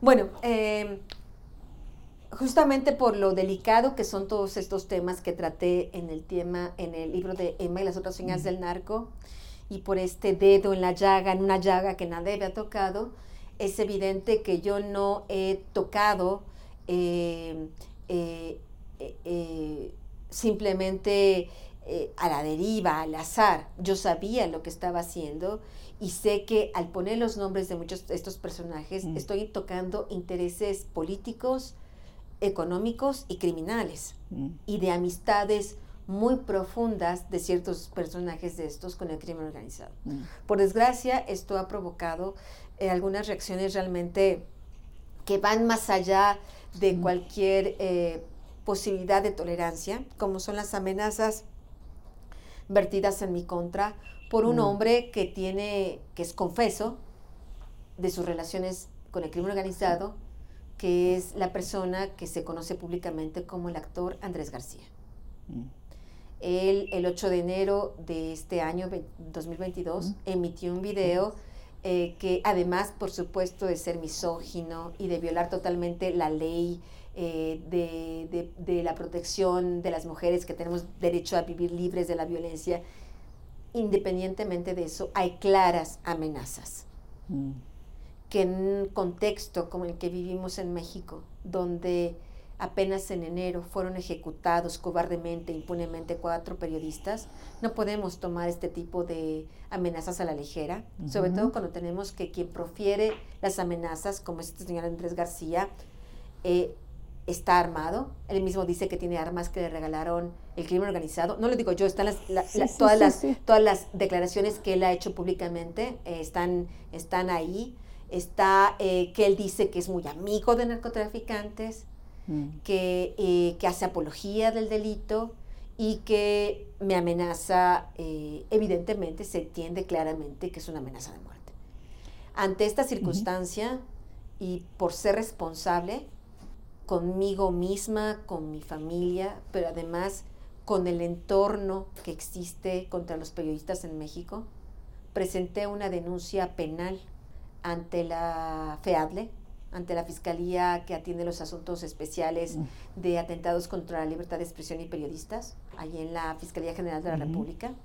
La presenté a finales de enero, mm. la vine a ratificar a México y, bueno, está ahí eh, la denuncia que presenté, eh, pues no solo por amenazas y, por, y por discriminación y por todos estos insultos eh, realmente que ningún ser humano tiene derecho a proferir ni en contra de mí, ni en contra de ninguna persona, ni de ninguna mujer. Y está, por supuesto, la denuncia por todos los delitos colaterales que están ahí a vista de todo el mundo, portación de armas, algunas de uso exclusivo del ejército, mm. confesión de parte de nexos con el crimen mm. organizado, apología del delito, etcétera, etcétera. Ya las autoridades definirán realmente eh, eh, lo que proceda y, bueno, me parece que es importante, eh, si bien es cierto que en, la dinámica de, de periodismo uno puede entender algunas molestias, ¿no? Algunas algunos sentimientos por parte de las personas que uno menciona en mis investigaciones, yo no voy a permitir que nadie me amenace y ponga en peligro mi trabajo y mi deber de informar a la sociedad. No se lo permití a García Luna y no se lo voy a permitir a nadie. Anabel, yo agradezco ¿no? el que nos platiques de tu vida, de tu trabajo, de la mujer que se ha formado para hacer periodismo, para hacer periodismo de investigación, para estar comprometida con el derecho a la información, porque aquí se nos olvida que no, no es nada más el periodismo. ¿no? el periodismo no tiene ningún sentido si no es para el servicio de la sociedad.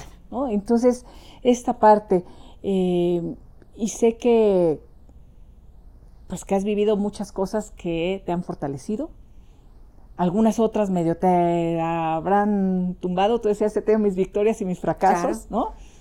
Y nada más dinos, para terminar, algunas de tus grandes victorias y si quieres compartir alguno de tus grandes fracasos, pues adelante. Pues yo creo que, las victorias, eh, dijéramos que es cuando el tiempo te da la razón, ¿no? Como el tema de Genaro García Luna, ¿no? Cuando, cuando uno sabe que lo que estaba haciendo era correcto, el tiempo me dio la razón. Hoy tenemos prácticamente a todos los acusados que señalé en su momento cuando eran personas de gran poder en México. Hoy, eh, tras las rejas, eh, pues el principal, Genaro García Luna, allá en Nueva York, y otros, eh, sus cómplices aquí en México. Y bueno, están, está el tema de Ayotzinapa, donde finalmente pude la historia me dio la razón, el tiempo me dio la razón. Aunque Murillo Karam, el procurador este infame de, de Enrique Peña Nieto, decía que no, que Anabel Hernández, que esas investigaciones, que... No. Hoy Tomás Herón tiene una orden de aprehensión. Yo lo denuncié a Tomás Herón de torturador y de desviar las investigaciones desde diciembre de 2014 documenté la participación del ejército. Hoy hay tribunales incluso en Arizona que me han dado la razón en mis investigaciones. Hay tribunales en México que también me la dieron.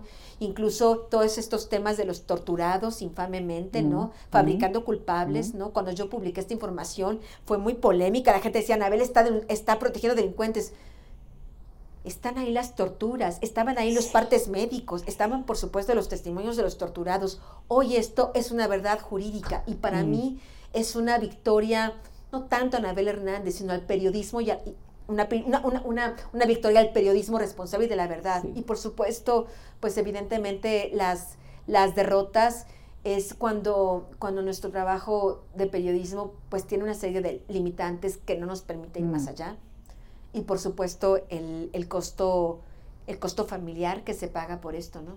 Eh, ¿Cuántos, cuántos, cuántos, cuántos días, cuántas noches, cuántas playas, cuántas estrellas, cuántas lunas no vividas por estar haciendo este trabajo? ¿Cuántos sacrificios? ¿Cuántos no amigos? ¿Cuántas no historias de amor? ¿Cuántas no días del 10 de mayo? Pero esa es una derrota, pienso que es una derrota porque, porque no era justo que fuera así. Yo no he cometido nada malo. Lo único malo, incómodo, es mi trabajo de investigación. Pero, pero bueno, yo continuaré haciendo, haciendo este trabajo. Has eh, sido muy clara en estas reglas que me parecen ahí muy aleccionadoras. También, eh, por ejemplo, el hecho de que no has entrevistado a ningún narcotraficante que no haya rendido algún tipo de, de declaración, por ejemplo, ¿no? que esté en proceso me imagino que vas a responder, pero mejor no me lo imagino, te lo pregunto.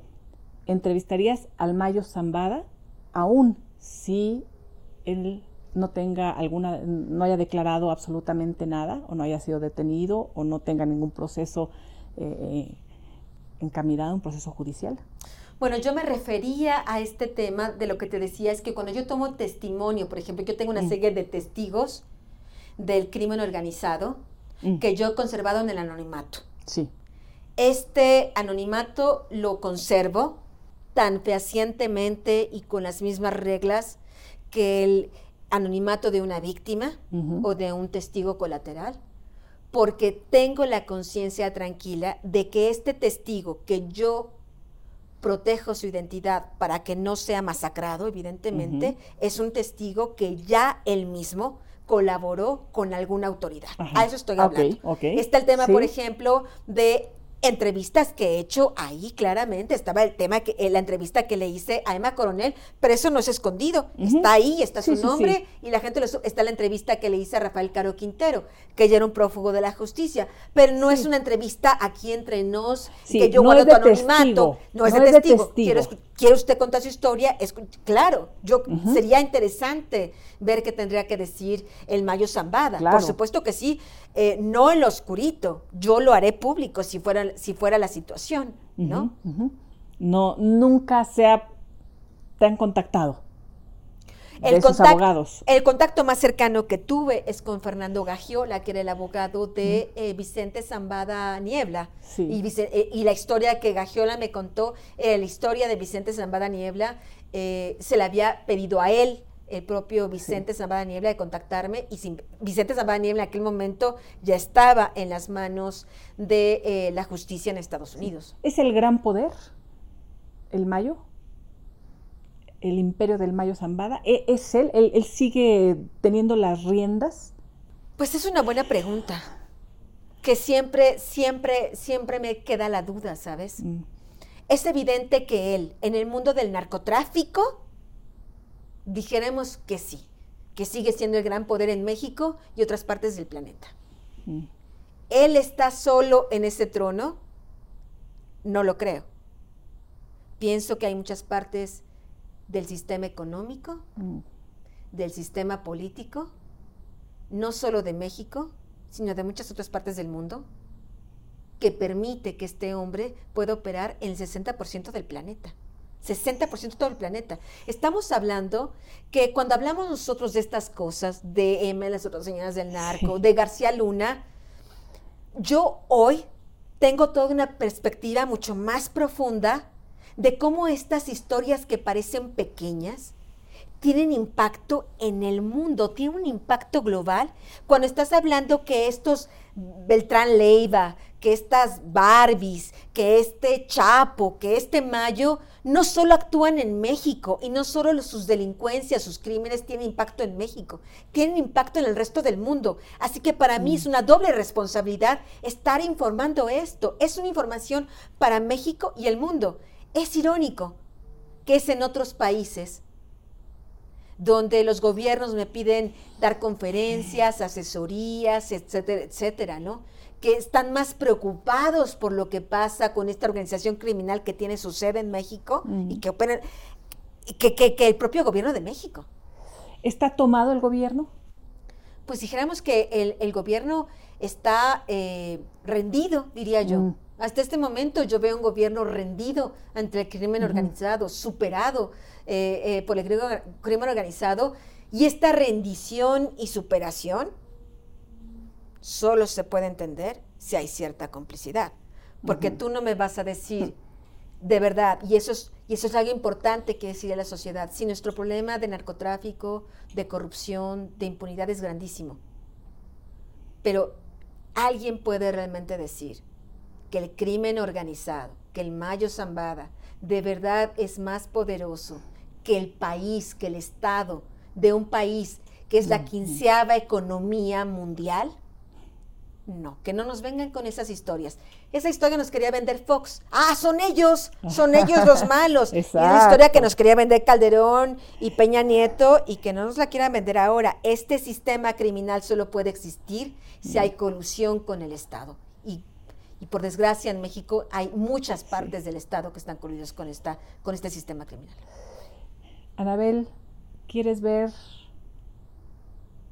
y dedicar tu tiempo también en un momento cercano de tu vida a contemplar la luna, las estrellas, a contar historias propias en lo íntimo, a enriquecer esa parte de la cual me hablabas hace un momento? Esa es la parte de reivindicación conmigo misma que estoy buscando todos los días. He aprendido eh, que, que debo hacerlo. He aprendido que eh, tengo el derecho de hacerlo. Hubo una vez, hace no mucho tiempo, estaba ya terminando el libro de Emma y las otras señoras del narco, y yo estaba yendo y viniendo a México, y un día en una escala en Madrid, pues estábamos, ya sabes, con las mascarillas y todo esto, ahí en la fila para abordar el avión. Y de venía una pasajera, pues detrás de mí, aquí en la línea del Economy Class, ¿no? y entonces se me queda viendo. Me dice, oiga, ¿usted es Anabel Hernández? Y yo, yo sí. y me hizo una pregunta bellísima. ¿Cuál? No me recuerdo cuál es el nombre de la señora, pero yo se la agradeceré inmensamente porque ella no me vio como la periodista, me vio como el ser humano. Y me dijo, yo he leído casi todos sus libros. Me dice, yo solo quiero preguntarle algo. ¿Usted puede ser feliz? ¿Usted es feliz? Porque usted se merece ser feliz. Y sí, pienso que sí, estoy convencida, yo voy a, estoy aquí y daré mi lucha, pero también estoy dando una lucha privada, en mi privacidad, para sanar. Y mm. creo que esa parte, esa lucha es tan importante como la lucha por la justicia o la verdad. he aprendido eso. He aprendido que estas dos luchas que viven dentro de mí tienen que ir a la par porque si solo soy la periodista y renuncio a ser feliz, entonces es una parte, es como si los malos, la maldad, toda esta cosa negativa venciera. No me van a vencer ni siquiera en eso. Gracias, querida Anabel. Gracias. Por todo, por tus palabras, por tu trabajo, por estar siempre cerca. Y te deseo la felicidad plena, hoy, mañana. Gracias. Gracias, Gracias, Gracias